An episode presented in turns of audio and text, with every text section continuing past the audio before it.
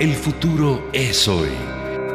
Impresionante con tu programa La medicina nuclear, la imagen molecular. Comenzamos.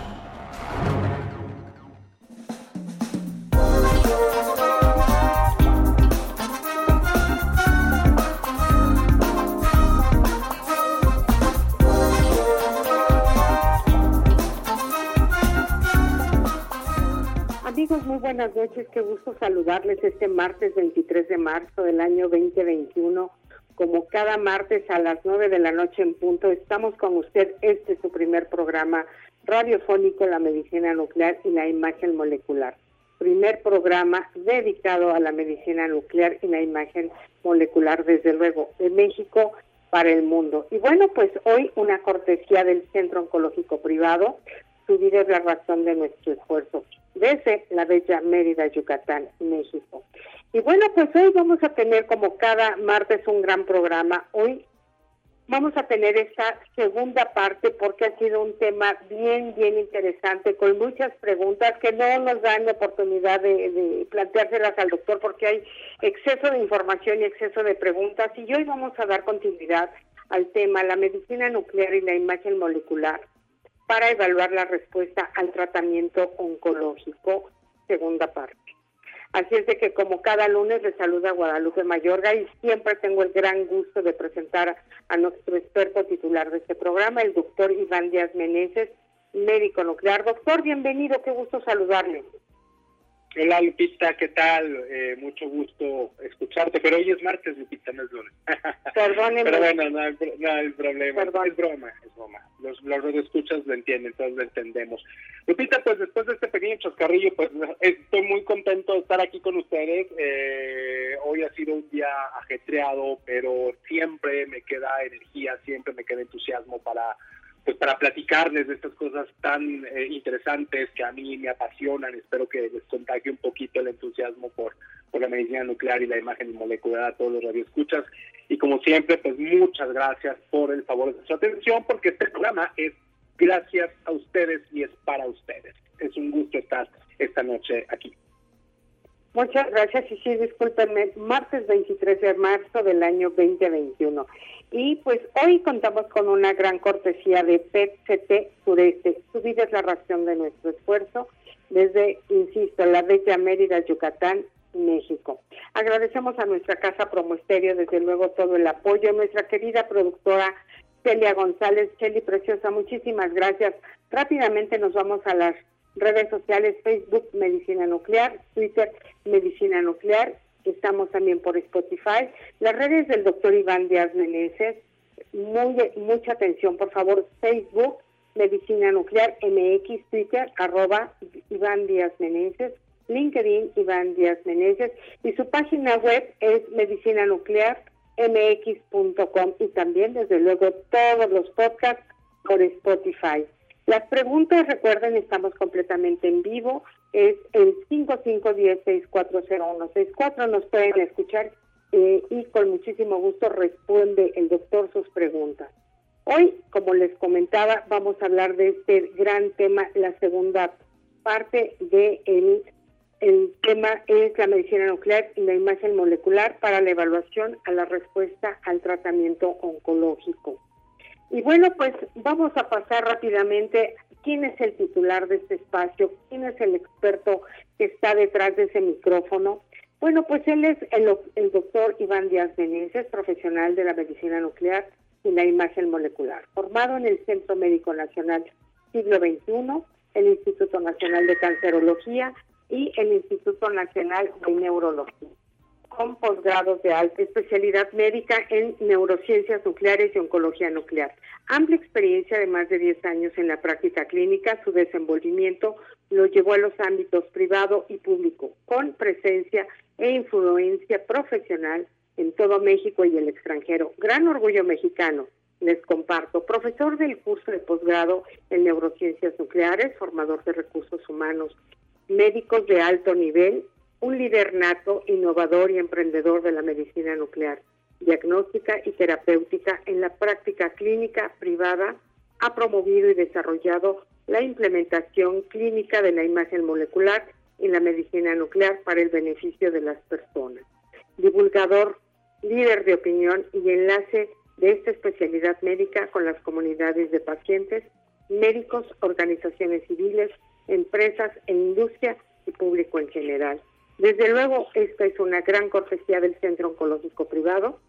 Su vida es la razón de nuestro esfuerzo desde la bella Mérida, Yucatán, México. Un gran conferencista, consejero y promotor de la medicina nuclear e imagen molecular en los ámbitos clínicos, académico, científico, empresarial y comercial de México para el mundo. Y bueno, pues eh, a muchos saludos y gracias a todos nuestros radioescuchas de México, Latinoamérica, Estados Unidos y Europa. Y bueno, como siempre, un gran reconocimiento y agradecimiento al doctor Díaz Meneses por esta gran, gran iniciativa. Y bueno, doctor, pues sabemos que es un incansable promotor de la medicina nuclear y la imagen molecular. Cuéntenos un poco de su actividad el día de hoy, por favor. Sí, Lupita, muchas, muchas gracias. Eh, como les había comentado en la emisión previa, pues hoy tuvimos la transmisión, la participación en el programa eh, del gobierno federal donde se da eh, divulgación, información médica con respecto a cómo todas las prácticas médicas han sido cambiadas alrededor del COVID. Hay una plataforma especial que se llama www coviduti.salud.gov.mx y bueno, hoy fue el turno de que nosotros estuviéramos presentes hablando de pues cómo la pandemia pues ha impactado la práctica de la medicina nuclear, cómo eh, los pacientes que desafortunadamente tienen eh, esta infección eh, pueden llegar en algún momento dado a manifestar algunas alteraciones en diferentes órganos y sistemas. En este caso, pues nos, enfocamos en el sistema nervioso central. Y bueno, eh, cómo la medicina nuclear ha aportado para un diagnóstico y va a aportar para un diagnóstico en todos estos pacientes que afortunadamente van a sobrevivir y bueno, e incluso pues todavía sabemos, eh, tenemos algo de incertidumbre de cómo eh, las infecciones por coronavirus van a modificar el funcionamiento de algunas partes de nuestro cuerpo, cómo eh, pudiese de algún momento dado desenmascarar o acelerar la aparición de alguna anomalía en un paciente predispuesto o si hay algún factor de riesgo que pues va a ser, perdón, un factor protector o alguna característica de pacientes que pues pueda hacer que la infección de coronavirus pues no sea eh, pues en principio letal y en segundo lugar que eh, no vaya a dejar secuelas a largo plazo. Por supuesto que nosotros como médicos nucleares estamos preparados y estamos viendo la manera en que esta especialidad, medicina nuclear e imagen molecular, va a aportar en el cuidado de todos estos pacientes. Y bueno, si les estoy comentando esto es porque, bueno, les, la invitación está abierta a que se registren en la página www.coviduti.salud.gov.mx del gobierno federal para que tengan acceso a la grabación de eh, las presentaciones. Tuve el honor de que me acompañaran eh, estupendas profesionales también del colectivo Medicina Nuclear MX. Recuerden que somos un colectivo que promueve la excelencia en la medicina nuclear. La doctora Amanda Nudelman y la doctora Margarita Campuzano me hicieron el favor de acompañar en estas charlas. Y bueno, pues ahí está la invitación abierta. Este, después les haremos llegar eh, la información para que si gustan se registren y puedan acceder a estas pláticas que también dimos. Y Lupita, eh, como lo mencionabas, pues yo creo que ya va siendo eh, tiempo de ir previniendo el próximo programa de preguntas que seguramente tú has estado tomando nota puntual de todas las preguntas que nos hacen amablemente nuestros escuchas y que por supuesto vamos a responder con todo gusto en eh, una emisión eh, específica dedicada a las preguntas del auditorio, porque recuerden que aquí todas sus preguntas, todas sus inquietudes son escuchadas y a nosotros de verdad nos encanta resolverlas, nos encanta dejarles claro eh, las situaciones eh, dudosas que ustedes tienen. Y recuerden que a mí me gusta hablar para que todo mundo me entienda, de tal manera que va a ser para mí un gusto eh, eh, retomar las preguntas que se han quedado en el tintero, porque pues nos apasiona mucho hablar de esto y luego nos cuesta trabajo parar, Pepita, perdemos noción del tiempo y se nos da en, contarles de una manera amena y entendible pues todas estas cuestiones maravillosas de la medicina nuclear y seguramente hoy tampoco será la excepción. Tenemos eh, eh listos ya eh, todas las, las, cosas que les vamos a platicar a nuestros amables radioescuchas. Así es, doctor. Han sido muchísimas preguntas alrededor de este gran tema y yo creo que esta parte oncológica siempre llama la atención porque no nada más eh, la medicina nuclear es para el cáncer de mama. Yo creo que aquí ha abierto usted un panorama increíble y sí, efectivamente tenemos, yo creo que alrededor de unas 56 preguntas que aquí tengo, pero las vamos a concentrar para que usted pueda dar toda la información, porque hay algunas que se repiten de una u otra manera, pero va a valer la pena. Y sí quiero comentarles que hoy la conferencia que ofreció el doctor fue muy, muy interesante, informativa, pero aquí lo más importante es que podemos entender nosotros que no somos médicos, el público en general, eh, grandes bondades de la medicina y también las grandes consecuencias de no cuidarnos. Así es de que estaremos pendientes de, subir esta, esta página para que se inscriban y puedan obtener esta información. Y bueno, pues entrando en materia, doctor, como lo comentábamos, este es un gran tema, vamos a, abordar la segunda parte. Y bueno, preparamos esto para, para ustedes, amigos que nos escuchan. La semana pasada hablamos de los diversos tratamientos para eliminar el cáncer de nuestro cuerpo. Uno de ellos fue la quimioterapia. El avance en el tratamiento lo definen diversos factores. Y es algo que muchas veces lo damos por hecho, pero no siempre lo cumplimos. La disciplina del paciente, acudir puntualmente al tratamiento, la cita, los criterios del equipo médico, el trabajo multidisciplinario que se conjugan de los especialistas para identificar el avance del procedimiento, estancamiento o bien alguna anomalía como puede ser una metástasis. La prevención y detección temprana son esenciales para disminuir las cifras de mortalidad por cáncer, ya que en México se registra el 14% de las defunciones por esta enfermedad. Así lo afirmó el director del Instituto Nacional de Cancerología, un gran, gran médico también, muy cercano a esta estación de radio, el doctor Abelardo Menéndez García. El 30% de los casos son prevenibles y el otro 30% se pueden diagnosticar oportunamente, lo que generaría un 60% de probabilidad de curación, razón por la que es importante fomentar estas acciones ya que el cáncer durante su etapa inicial no duele.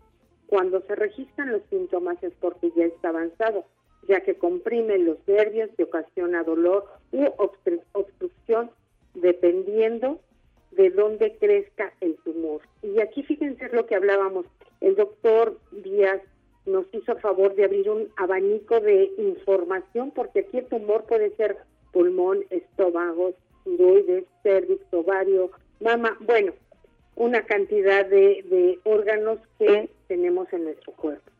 Asimismo, en México se diagnostican 191 mil casos de cáncer al año, de los cuales 84 mil pacientes fallecen. Estas cifras lo ubican como la tercera causa de mortalidad en el país y la segunda en Latinoamérica.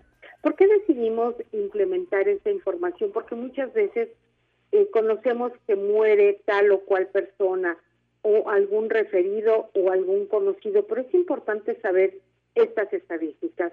Y ahora sí, doctor, vámonos con la primera pregunta. ¿Cuánto tiempo después de iniciar un tratamiento se debe de esperar antes de realizar un estudio de medicina nuclear e imagen molecular para evaluar una respuesta al mismo?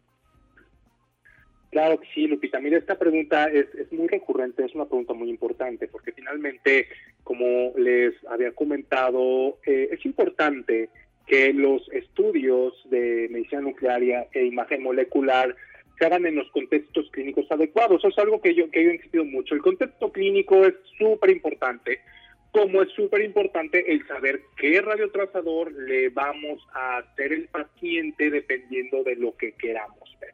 Y esto la respuesta al tratamiento, pues no tiene una respuesta categórica. Yo te voy a decir que depende. Vamos a hablar primeramente de lo que está más en uso clínico, que son los estudios con FDG, y después vamos a hablar un poquito de otros radiotrazadores que no tienen que ver con, con FDG o con metabolismo de la glucosa. Yo les he comentado que el PET se debe de entender por el radiotrazador. Hay como 20 tipos de PET de uso clínico en México y todos son diferentes y todos tienen sus indicaciones bien claras.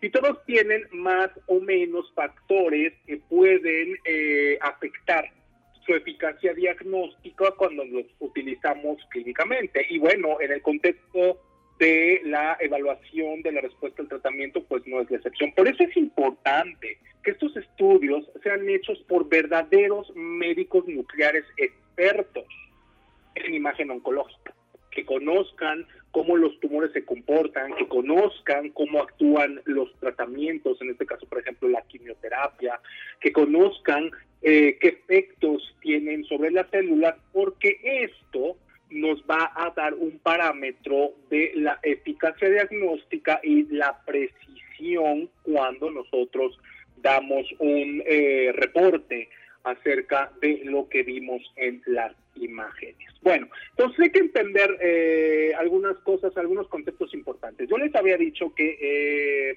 eh, para que nosotros evaluemos la respuesta al tratamiento lo podemos dividir en dos contextos o en dos espacios temporales bien definidos. Uno, la monitorización de la respuesta al tratamiento es la evaluación que nosotros hacemos antes de que el tratamiento termine. Eso es importante. Después del primer ciclo, segundo ciclo, tercer ciclo de quimioterapia, es factible que nosotros evaluemos de una manera muy temprana, muy precoz, cómo el tumor está respondiendo al tratamiento oncológico que se le está dando. Y dos, dos, el segundo, la segunda modalidad de evaluación de la respuesta al tratamiento es la valoración que se hace al término de todos los ciclos. Es decir, eh, al paciente se le dan los seis, los seis, ocho ciclos de quimioterapia o se le dan todas las sesiones de radioterapia y después de eso nosotros hacemos un estudio de medicina nuclear e imagen molecular para evaluar cuáles fueron los efectos ah, del tratamiento, pero hasta el final del mismo y después de un determinado tiempo.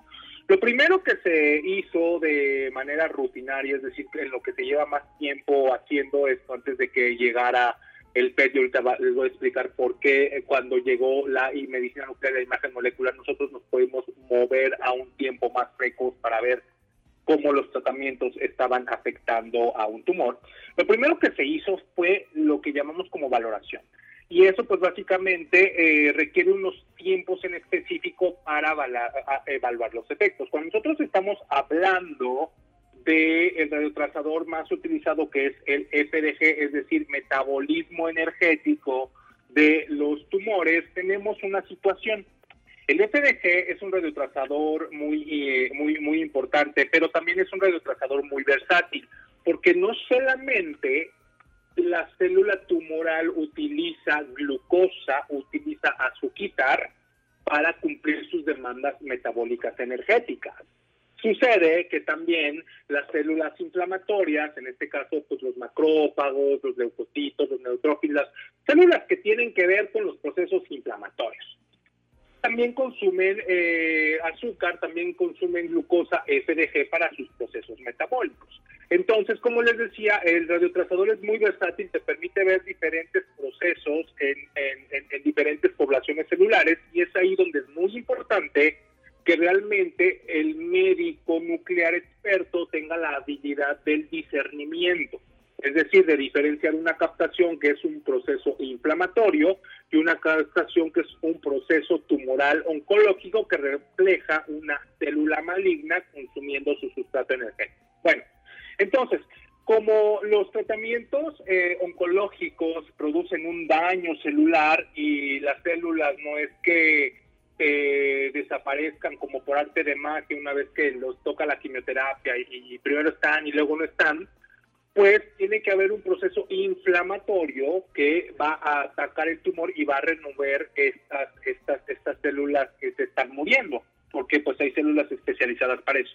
Entonces, como yo les había dicho que aquí hay una cuestión que pudiese confundir esta, estas captaciones, pues es necesario esperar un tiempo razonable para que nosotros podamos visualizar la respuesta al tratamiento con un radiotrazador de metabolismo energético como el FDG y nuestro rango de, de, incertidumbre de que podamos confundir un proceso inflamatorio de un proceso oncológico disminuye importantemente.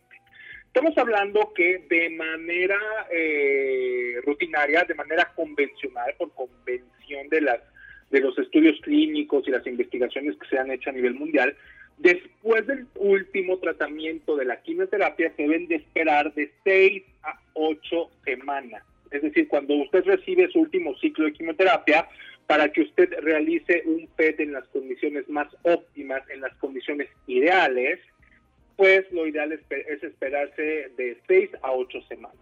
En una situación en donde amerita una mayor precocidad, bueno, pues nos podemos mover hasta después de cuatro semanas. Entonces, resumiendo, después del último ciclo de quimioterapia, si es muy urgente, si se requiere la información, se puede hacer el estudio con razonable eh, certeza, con razonable eficiencia a partir de las cuatro semanas, pero lo ideal es esperarnos de seis a ocho semanas.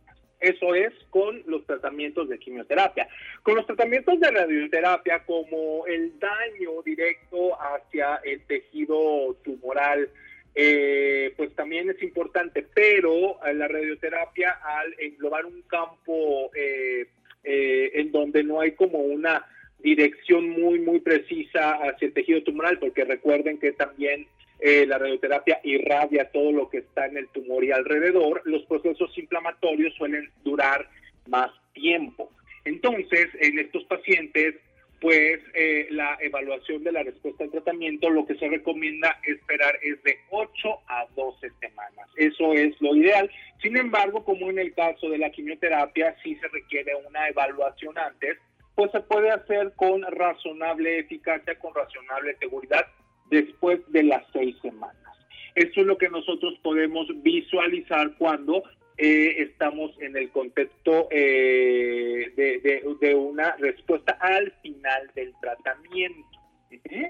Y esto es con ESRG. Bueno, entonces, eh, como les decía, eh, con el paso del tiempo eh, se fueron sumando al arsenal diagnóstico de la medicina nuclear y la imagen molecular otros radiotrazadores. Recuerden, el FDG es el que se utiliza más, pero no es el único.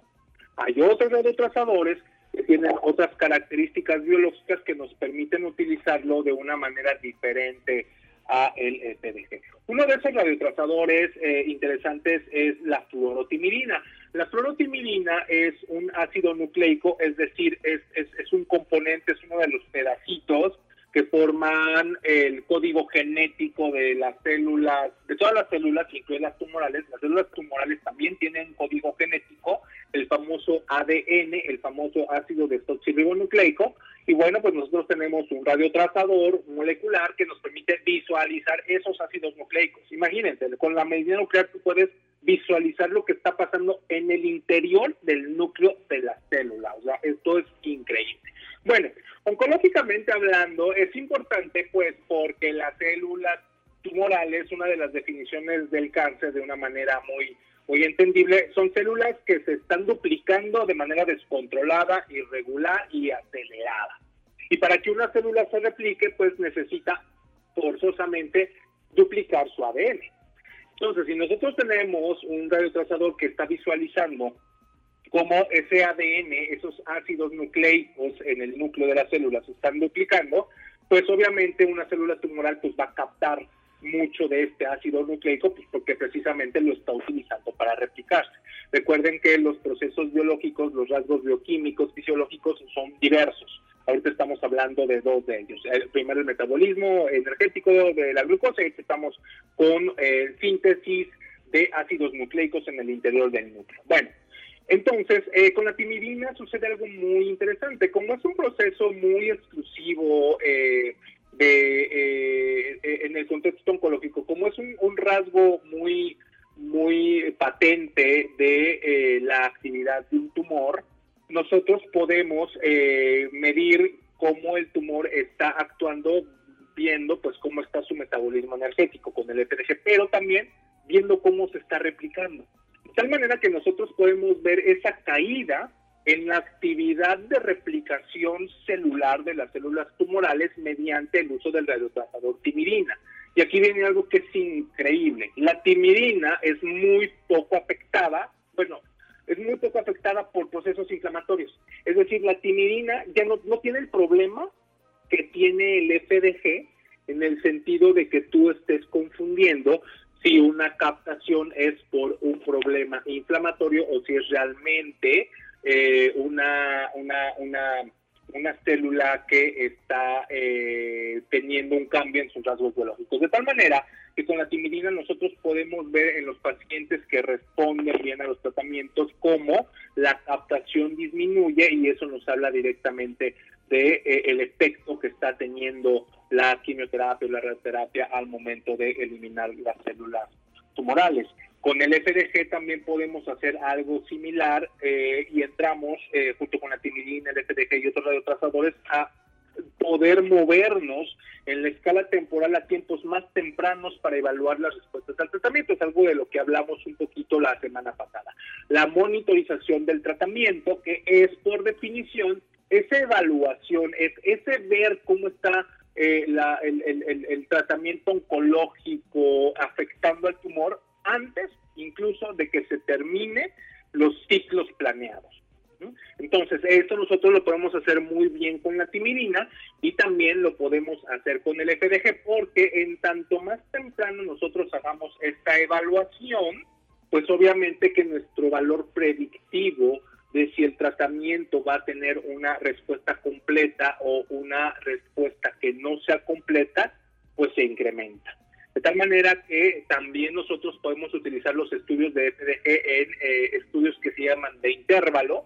¿Y eh, cuándo se recomienda hacer este ciclo? Pues la recomendación es que se haga entre el primero y el segundo ciclo después de los tratamientos de quimioterapia, es decir, el primero segundo ciclo después de la quimioterapia. Después del tercer y cuarto ciclos, pues como que la capacidad de predicción del estudio de medicina nuclear e imagen molecular eh, disminuye bastante, de tal manera que pues es lo que se recomienda después del primer y, eh, segundo ciclo y se recomienda, como los ciclos vienen espaciados por 21 días o vienen espaciados por 28 días, se recomienda que el estudio se haga lo más pegado al siguiente ciclo de tratamiento para que nosotros pues podamos evaluar eh, esta respuesta. De tal manera que, bueno, ya resumiendo para cerrar esta pregunta, eh, es muy importante que verifiquen que el tiempo en el que se van a hacer su estudio para valorar su respuesta al tratamiento esté dentro de los tiempos recomendados.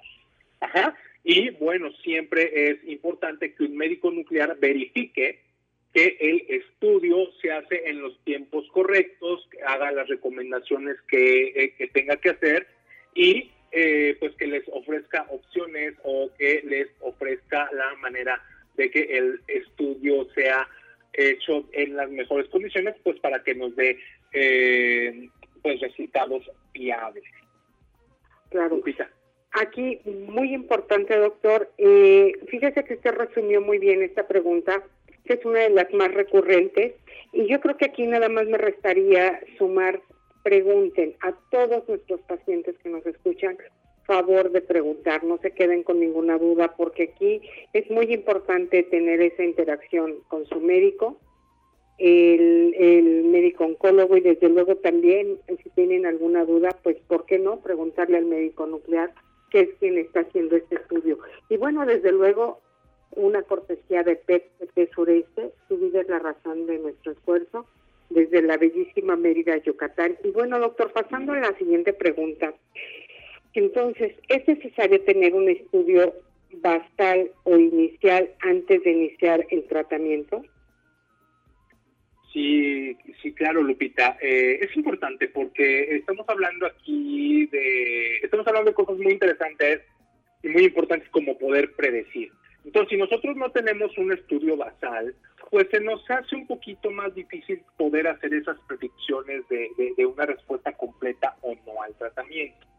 Sin embargo, si los pacientes no se hicieron un estudio basal, eso no implica que, bueno, pues no pueden ser evaluados por los estudios de, medicina nuclear e imagen molecular. A veces por cuestiones circunstanciales los pacientes no necesariamente se hacen estudios de, de, PET, no necesariamente se hacen estudios de imagen molecular. Algunos pues eh, solamente se hacen quizá tomografías porque pues es lo que está a la mano al momento en el que se hace la estadificación o es lo que está a la mano en su ciudad y bueno, ya después si tienen la oportunidad de tener acceso, disponibilidad de estos estudios de medicina nuclear e imagen molecular, pues esto no es una limitante. Lo ideal es que sí contamos, contemos con un estudio basal para que nosotros pues podamos ir viendo cómo va progresando eh, esta respuesta al tratamiento. Y algo importante, eh, en condiciones ideales, cuando eh, eh, todo eh, se, se, conjunta. Idealmente un paciente que se, que se les evalúa en respuesta al tratamiento debe tener tres estudios de PET. El primero que es el basal lupita para que sepamos pues cómo está el tumor, hasta dónde está extendido, qué tan intenso está teniendo su consumo de glucosa. Un estudio basal debe de entenderse como un estudio en un tumor virgen al tratamiento. Es decir, antes de que le den quimio, radio, inmuno o algún otro tratamiento, es importante, es deseable saber cómo en condiciones basales, antes de eh, afectar al tumor, este se está comportando. Después, bueno, pues ya hablamos de la monitorización y nosotros ahí tenemos que ver cómo la actividad eh, metabólica, la actividad molecular del tumor con cualquiera de los radiotrazadores que vayamos a utilizar. Y les recuerdo, el más utilizado en campo clínico es el FDG, pero hay otros radiotrazadores. Entonces, el más utilizado en campo clínico es el FDG. Nosotros vamos a ir viendo cómo debe de haber un cambio entre el estudio basal y el estudio de intervalo si el, la, si, el cambio metabólico, la, intensidad en que el tumor está metabolizando sus sustratos energéticos disminuye en un porcentaje importante o incluso se negativiza, pues obviamente eso es muy bueno. Si se mantiene estable, pues ya como que algo, hay, hay algo que nos indica que ese tumor está teniendo resistencia a ese tratamiento. Y si por el contrario solamente eh, no disminuye, sino que incrementa, nos dice que estamos ante un tumor extremadamente agresivo. Y eso, Lupita, lo podemos saber después del primer ciclo de tratamiento. En oncología, el tiempo es vida. El tiempo, el conocimiento a tiempo nos permite tomar decisiones adecuadas y acertadas. Y recuerden, estas mediciones no las podemos hacer con una tomografía no las podemos hacer con una resonancia magnética. Necesariamente se hacen con estudios de medicina nuclear e imagen molecular. Por eso esta parte es muy importante en afinar y refinar los tratamientos de los pacientes. Como se pueden dar cuenta, pues esta, esta información, pues todo el mundo la desea. O sea, ¿quién no quiere saber esto de una manera precoz? En el mejor de los escenarios, bueno, pues sí disminuyó y pues ya vimos que, que, que, que va cayendo, ¿no? Y la predicción, pues debe de ser de que el tumor va a responder muy bien o va a responder completamente. Pero en el caso contrario, bueno, pues también para tomar las previsiones y las medidas y los cambios que se tengan que hacer. Esta información, Lupita, no es solamente para alarmar a las personas, obvio que no, sirve para tomar decisiones adecuadas y correctas con respecto a los tratamientos. Y qué mejor que ver directamente cómo el tratamiento afecta al tumor, que es lo que estamos haciendo. Bueno, después de que nosotros hacemos nuestro estudio de intervalo, es decir, durante el tratamiento, antes de que termine, pues tenemos que verificar cuál fue el resultado al final del tratamiento y entonces hacemos o tendríamos que hacer o se recomienda hacer un tercer estudio de PTT, que es el estudio del final del tratamiento. Entonces, pues nosotros vamos a ir tener, vamos, vamos a ir teniendo imágenes en diferentes tiempos de cómo el tumor se fue comportando. Eh, eh, entonces, eh, esa es pues la respuesta a lo que me, preguntabas, ¿no? ¿Es necesario? Mm, pues idealmente sí, indispensablemente no. Pero bueno, pues sabemos que a veces las cosas ideales y las cosas reales pues no machean, ¿no? Qué bonito es cuando lo real y lo ideal pues están, lo, podemos tener. Pero eh, eh, esa, esa es la respuesta. Es, decir, no porque no se hayan hecho un PET eh, basal quiere decir que pues ya no se pueden evaluar la respuesta al tratamiento con PET. O sea, sí se puede, es factible, pero idealmente hay que tener un estudio basal. Y oye, Lupita, regresando un poquito al comentario que hacías, esto es muy importante porque nosotros, yo, el colectivo, hemos querido establecer un canal abierto para que sepan que pues los médicos no debemos de ser inaccesibles, no nos, no, no se nos tiene que ver como personas en, que, que, que, que, con las cuales no se puede hablar, con personas que estamos rodeados de un halo de intocabilidad. O sea, finalmente también somos humanos, Lupita. Y un buen médico tiene tiene la responsabilidad ética y moral, ya no, no solamente los médicos nucleares, un buen médico tiene la responsabilidad ética y moral de escuchar a su paciente. Escuchar a su paciente y bueno, pues eh, eh, eh, saber que, que, los pacientes deben de saber que pues los médicos pues estamos consagrados a ayudarles. Entonces, pues bueno, les animamos siempre a tener una vía de comunicación abierta, bidireccional, y nosotros con todo gusto estamos aquí para hablar con ustedes y escuchar todo lo que nos tengan que decir con respecto a la medicina nuclear y a la imagen molecular.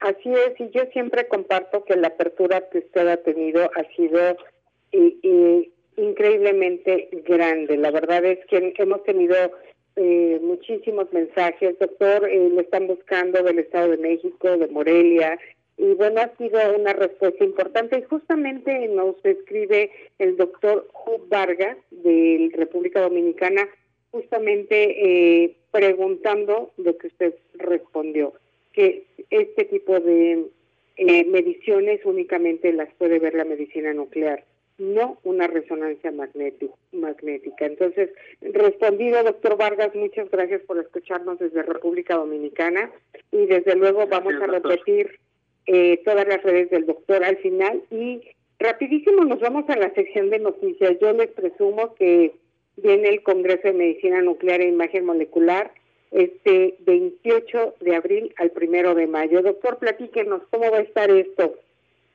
Sí, Lupita, la, vez pasada, pues ya este, haciéndole un poco a la labor de, divulgación, pues sí, este, va a ser nuestro congreso. Congreso mexicano es cada año, este año, el año pasado afortunadamente no se lleva a cabo, este año pues va a ser virtual, del 28 de abril al primero de mayo. Entonces, pues esos, son de los eventos en los que vamos a estar participando. Quizá este eh, también podamos eh, platicar un poquito de la experiencia, de cómo nos fue en el Congreso Virtual de Medicina Nuclear e Imagen Molecular Mexicano. Y también eh, recordarles a nuestros amigos radio escuchas de nuestra participación el próximo viernes con nuestros colegas peruanos que pues nos hicieron el favor de invitar a platicar con ellos acerca de la experiencia que tenemos viendo tumores cerebrales. Es un tema muy, muy, muy, muy importante, es un tema de interés que eh, pues vamos a estar tocando, tocando con ellos. Eh, nos invitan porque pues afortunadamente, eh, como lo hemos comentado en el Instituto Nacional de, de Neurología y Neurocirugía, pues somos semillero de eh, especialistas y tuvimos el agrado de que alguno de nuestros eh, colegas peruanos formados orgullosamente con nosotros en México, pues ya regresó al Perú, organiza este tipo de eventos junto con otros buenos amigos y colegas peruanos y bueno, pues nos piden que hablemos con ellos acerca de eh, una práctica clínica eficiente y eficaz en tumores cerebrales. Lupita, y bueno, eh, pasando a la parte de las noticias, eh, a mí me gusta mucho recordarles que la medicina nuclear no solamente es diagnóstica, o sea, podemos hacer diagnósticos muy buenos, pero la medicina nuclear también es terapéutica. Y la terapéutica, junto con las neurociencias, eh, en diagnóstica las neurociencias vienen empujando muy fuerte. Pero en la terapéutica también, fíjense. ¿Y por qué es importante esto? Porque estamos hablando de respuestas al tratamiento.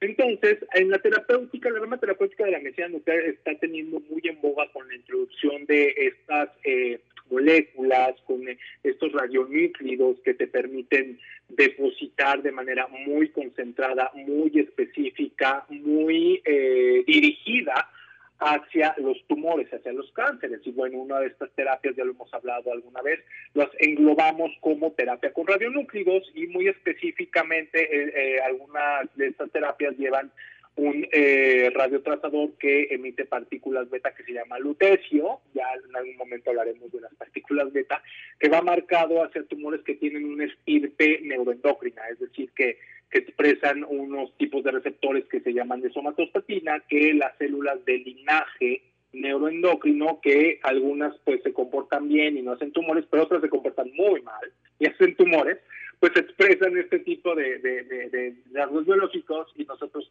pues al poderlas visualizar primero con estudios de medicina nuclear, después las podemos tratar. ¿Y por qué es importante esto? Porque como el otro día preguntaba Lupita, o sea, no todos los tumores se tratan igual y no todos los tumores responden igual. Los tumores neuroendocrinos tienen una particularidad porque están como en un límite entre que son muy malignos y están en un límite entre que son eh, no tan diferentes en sus rasgos biológicos a, tumores que no son eh, necesariamente malignos. Es decir, están como en un limbo. ¿Cuál es el problema? Que estos tumores, al no tener los rasgos que pueda tener un tumor agresivo de mama o un tumor agresivo del pulmón, la quimio y la radioterapia no son tan efectivas. ¿Por qué? Porque estos tumores no, no, suelen tener un índice de replicación tan alto. Para que una quimio y una radioterapia funcionen mejor, pues es algo muy importante que los tumores se repliquen rápidamente, como sucede en otros tipos de tumores. Los tumores neuroendocrinos no suelen tener eso y se sabe que no suelen ser particularmente bien tratados con quimio y radioterapia. Esto no quiere decir que no se haga eh, que, se haya tenido algún éxito. O sea, sí se ha tenido, pero no un éxito así apabullante, ¿no? Entonces, el problema con estos tumores es que muchas veces cuando se hace el diagnóstico, estos tumores ya avanzaron. Entonces, estos tumores no solamente ya se salieron de donde estaban, sino ya metastatizaron a hueso, ya metastatizaron a pulmón, ya se fueron al, al, al hígado y no hay como que muchas opciones de tratamiento pero con estos eh, nuevos radiotrazadores, eh, nosotros, los médicos nucleares, estamos abriendo la puerta a tratamientos que antes los pacientes pues simplemente no tenían, ¿no? Les estamos dando una nueva oportunidad. Bueno, la Ciencia América les está dando una nueva oportunidad de pues eh, luchar en esta lucha, valga la luchar contra el cáncer. Entonces, esto es importante porque, ¿por qué es importante? Porque eh, se va a presentar en un congreso de la Asociación Americana de la investigación en cáncer. ¿Esto qué quiere decir? Que cuando estos tipos de, hallazgos se presentan en este tipo de eventos, este tipo de innovaciones clínicas se presentan en estos eventos, con todas las formalidades científicas que tiene, es muy probable que avancen a campos clínicos. ¿Qué quiere decir que avancen a campos clínicos? Que usted pueda solicitarle a su médico nuclear el tratamiento, obviamente si está indicado, porque pues tampoco es como que un tratamiento para todos.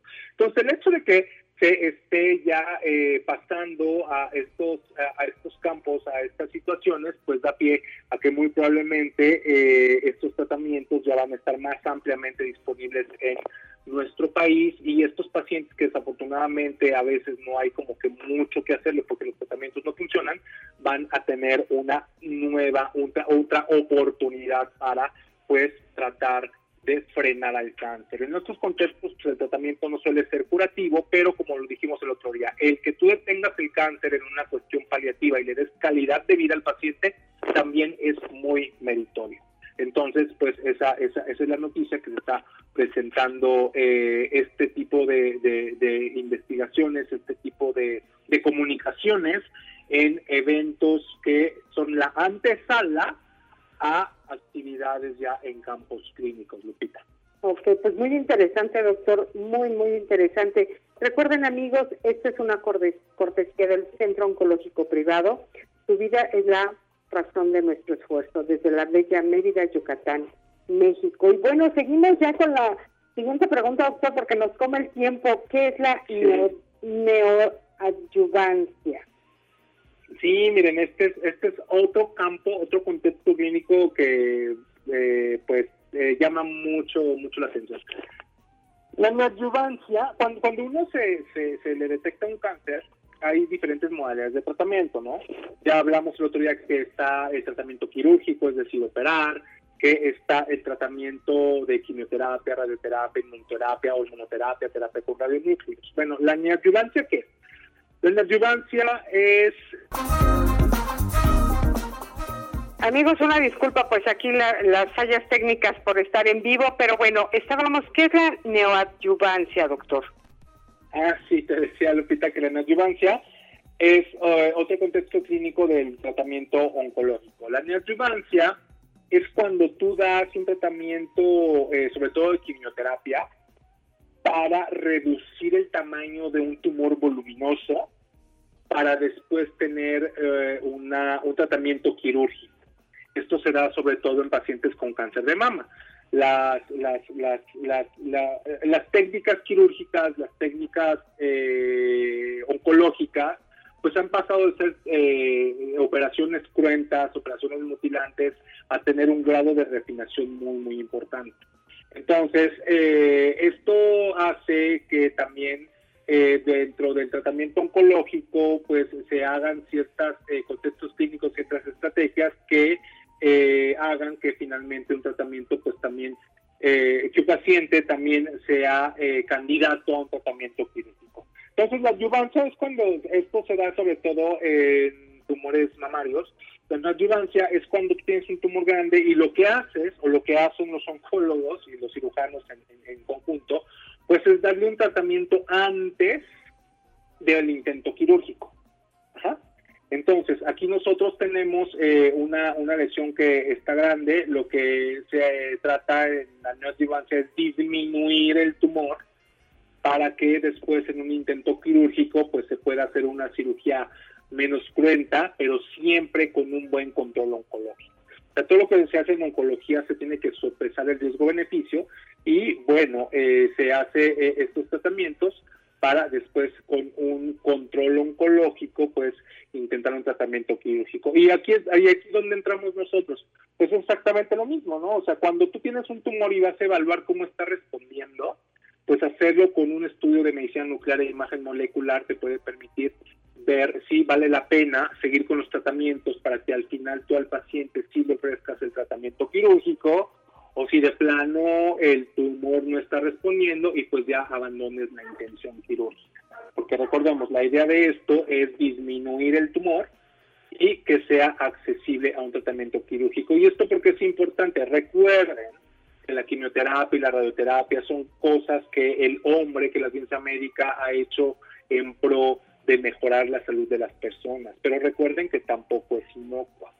Entonces es muy importante siempre, siempre ponderar el beneficio sobre el riesgo del paciente. El otro día en la otra práctica estábamos eh, eh, eh, hablando de esto, ¿no? ¿Por qué es importante la medicina nuclear? Porque te permite hacer una estimación de qué tanto beneficio le vas a dar al paciente al final del tratamiento para que pues valga la pena que se lo des, porque la situación más trágica sería que tú le des un tratamiento completo a un paciente que no va a ser efectivo, que no le va a ayudar a tener un control oncológico, pero sí le está aportando más toxicidad que beneficio clínico.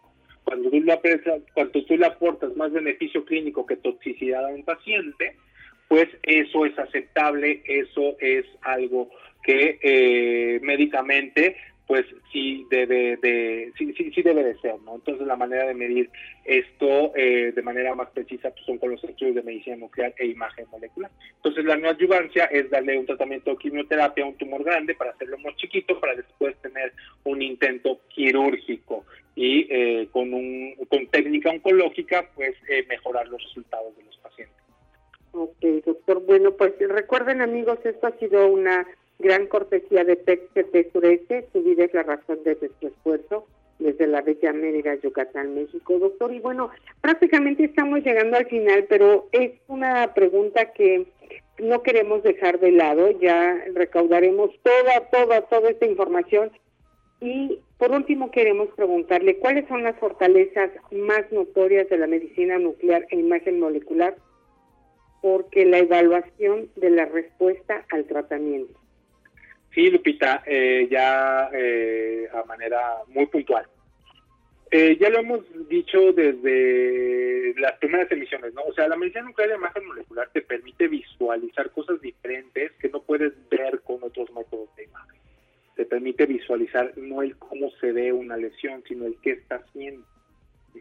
En ese sentido, si nosotros sabemos por una cuestión axiomática de que los cambios funcionales anteceden a los morfológicos, pues es, eh, resalta que una de las ventajas es la precocidad con que nosotros podemos ver un cambio.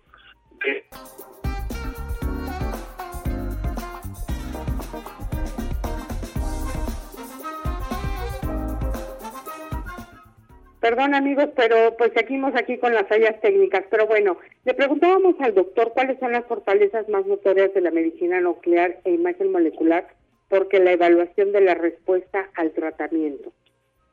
Sí, eh, te decía Lupita antes de, que nos cortáramos, pues que básicamente es la precocidad. Es decir, tú tienes información única.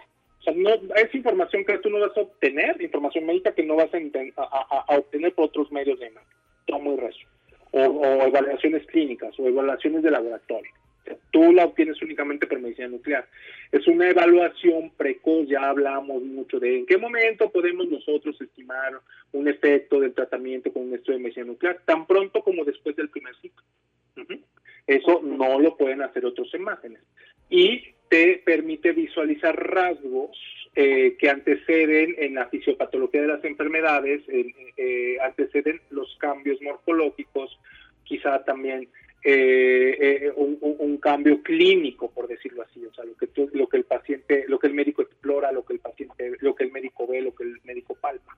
Entonces esas son las fortalezas, información que no puedes obtener por otros métodos de manera precoz, que te refleja directamente qué es lo que está sucediendo en el tumor y no cómo se ve.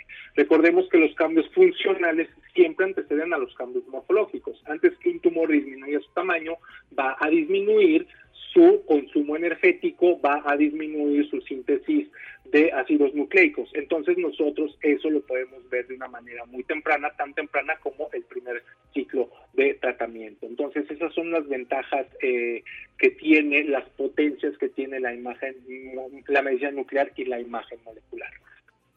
Wow, pues siempre bien interesante y nos quedamos con un sinfín de cosas, pero bueno, en la sección de mitos y realidades algo bien interesante que nos platicará el doctor la próxima semana, los problemas en los aeropuertos, entre otras cosas. Y como se los comentábamos amigos, esto fue una cortesía del Centro Oncológico Privado. Subir es la razón de nuestro esfuerzo desde la bella Mérida, Yucatán, México. Doctor, despídanos hoy, por favor, el micrófono es suyo. Muchas gracias a todos. Muchas gracias, Lupita. Eh, gracias a todos ustedes por habernos escuchado. Esperamos que estas emisiones, que ya es la novena, estamos muy contentos de que sea la novena emisión y todo gracias a ustedes. Pues esperamos que siga generando su interés. Eh, si quieren que hablemos de algún tema en particular, también, por favor, háganoslo saber, eh, aparte de las preguntas que eh, gustosamente vamos a estar contestando. Me, me, me, me encanta a mí platicar con ustedes todos los martes de 9 a 10 de la noche. Les agradezco mucho que hayan estado aquí con nosotros y por supuesto, si les gusta lo que nosotros hacemos y quieren que más personas se enteren de eh, estas emisiones, de este proyecto, les pido que sean tan amables, que nos hagan el favor de compartir los enlaces, compartir la información para que nos vayamos haciendo cada vez una comunidad más numerosa de las personas que pueden escuchar estos programas. Les recordamos que los pueden ver, escuchar grabados en Spotify. Y bueno, eh, hasta la próxima semana. Muchas gracias a PTT Sureste en la hermosa Mérida, Yucatán. Espero y pronto. Gracias, gracias por su apoyo. Gracias a ustedes por escucharnos. Nos vemos la próxima semana. Así es, doctor. Muchas gracias. Se despide Guadalupe Mayorga. Esto fue la emisión con el experto titular, el doctor Iván Díaz Meneses. Hasta la próxima. Gracias, querida productora Seria González.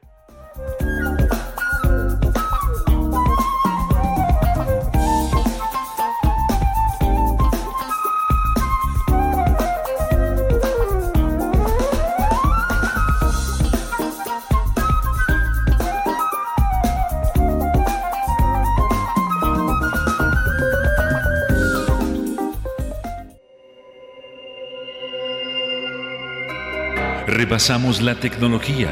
Ya estás al día. Este fue su programa La Medicina Nuclear, la imagen molecular. La invitación cordial para la próxima semana. Hasta entonces.